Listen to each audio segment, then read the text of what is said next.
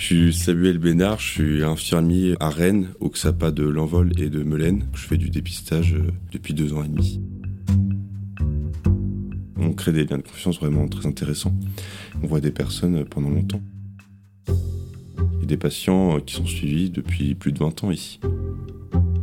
C'est quoi le parcours des gens qui arrivent ici avant qu'ils arrivent dans ton bureau?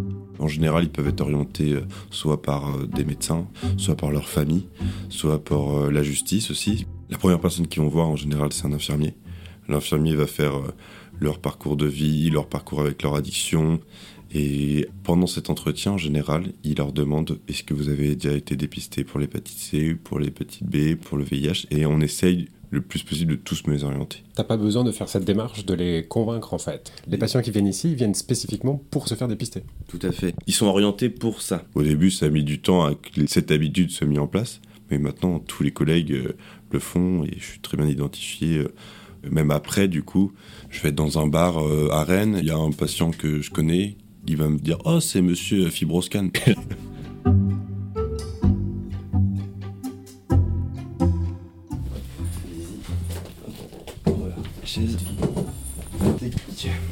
Alors ici j'ai tout mon matériel, donc du matériel pour faire des trodes. Et euh, derrière j'ai un fibroscan. Il y a les affiches pour les personnes qui parlent pas français par exemple, pouvoir échanger avec des images, montrer le foie, l'état dans lequel il peut évoluer, et puis bah, du coup les choses qui peuvent abîmer le foie, l'alcool, le sucre, les graisses, les maladies infectieuses, et puis les consommations de drogue, le surpoids, enfin tout ça. En fait, tu leur montres à quoi ressemble leur foie sur, sur les Ouais, je leur montre euh, l'image de comment est leur foie. C'est des petits carrés euh, magnétiques qu'on colle sur euh, le, petit, la petite surface. Comme des magnettes de frigo. Ouais, c'est ça, c'est des magnettes de frigo. ça. Ça leur parle bien parce que si je leur dis fibrose modérée, bon, donc déjà ça peut rassurer la personne. Donc il y a une plaque avec écrit le mode de transmission du virus. Donc c'est les choses à ne pas partager. Donc une tondeuse, une brosse à dents, un coupe-ongle, une pince à épiler, un rasoir, matériel à tatouage en prison par exemple, ou des choses comme ça, le matériel à piercing, seringue, paille et cuillère. Au-dessus, il y a ce qu'on peut partager, sans, prise de risque, donc euh, les couverts, euh, poignée de main, une cigarette, un verre d'eau, une douche, un peigne, les pipes à. Bon, après, les pipes à crack, faut toujours euh, prendre un peu des pincettes parce que si par exemple la pipe à crack euh, il utilise sans changer l'embout et puis que la personne a les lèvres gercées parce que le crack ça peut assécher la bouche là il peut y avoir quand même des prises de risque. Mais quelqu'un qui partage sa pipe à crack et qui change l'embout là il n'y a pas de prise de risque. Donc c'est un peu ça qu'on fait pour faire de la prévention. Donc ça c'est un outil intéressant gros travail d'information et d'éducation, j'ai l'impression. Ah bah, le, rôle c'est de mon travail, c'est de la réduction des risques. Donc euh, oui, c'est de l'éducation thérapeutique en fait. Euh, puis j'essaye un peu de les ramener un peu à la réalité que voilà, les, les dépistages, c'est pas juste euh, une fois et puis maintenant que vous êtes négatif, il n'y en aura plus jamais dans votre vie. Je leur dis, il faut le faire au moins s'il n'y a pas de prise de risque, au moins tous les deux ans quoi. C'est pas parce que vous avez été traité une fois que vous pouvez pas vous réinfecter. Ça, ils le savent euh, Certains le savent et d'autres euh, pas du tout. Du coup, euh, moi j'en ai plein des patients là qui sont à leur troisième infection, par exemple. Je me rappelle, c'était.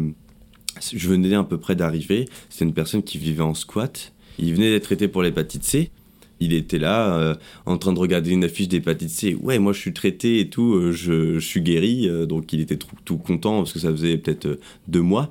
Et en fait, en le re-questionnant un petit peu, quand il est rentré, il avait repartagé du matériel avec sa femme qui, elle, n'avait jamais été traitée. Et donc en fait, il a rechopé directement parce qu'il pensait être immunisé un peu comme un vaccin, ce qui n'est pas le cas. Donc ça, c'est important quand même de, bien dire aux personnes de faire attention. S'infecter autant de fois qu'on veut en fait, et avec le même virus. Puis donc on lui a dit, bah, on va te guérir, il n'y a pas de souci. Par contre, euh, si ta femme se fait pas traiter, il n'y a pas trop de sens parce que tu risques à un moment de repartager du matériel ou même euh, au niveau sexuel. Si vous, avez des rapports euh, et qu'il y a du sang, bah, tu vas te réinfecter encore. Donc le traitement sert pas à grand chose tant qu'on n'a pas, on n'a pas suivi ta femme. Toi, qu'est-ce qui te pousse à te lever le matin et à continuer?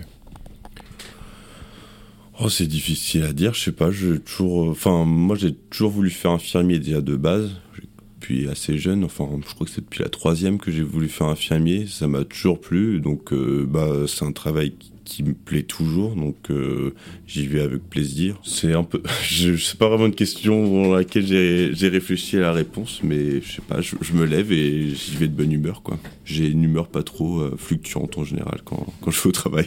C'est ça qui crée du lien peut-être avec les patients. Peut-être, effectivement, d'être toujours à peu près euh, avec une humeur stable, et puis c'est rassurant pour le patient que quand il s'énerve, euh, moi j'essaie plus de l'apaiser ou quand il, quand il est angoissé de le rassurer ou quand je vois qu'il est un peu triste de le faire rigoler quoi. Ça marche? Pas toujours. des fois on n'est pas drôle. Et puis des fois faut pas trop utiliser l'humour non plus quoi. Des fois on marche un peu sur des œufs. quand la personne est vraiment psychologiquement pas bien, enfin là l'humour faut plutôt éviter dans ces moments-là. On sait pas comment la personne peut réagir.